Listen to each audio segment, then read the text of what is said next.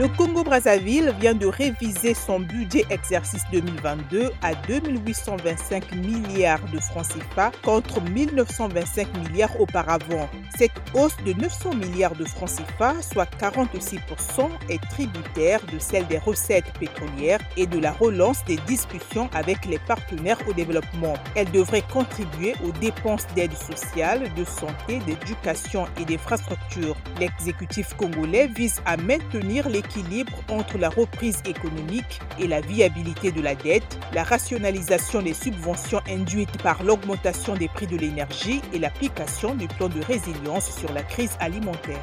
Une équipe du FMI vient d'achever sa mission en Tunisie dans le cadre de négociations sur un programme d'aide aux pays en crise.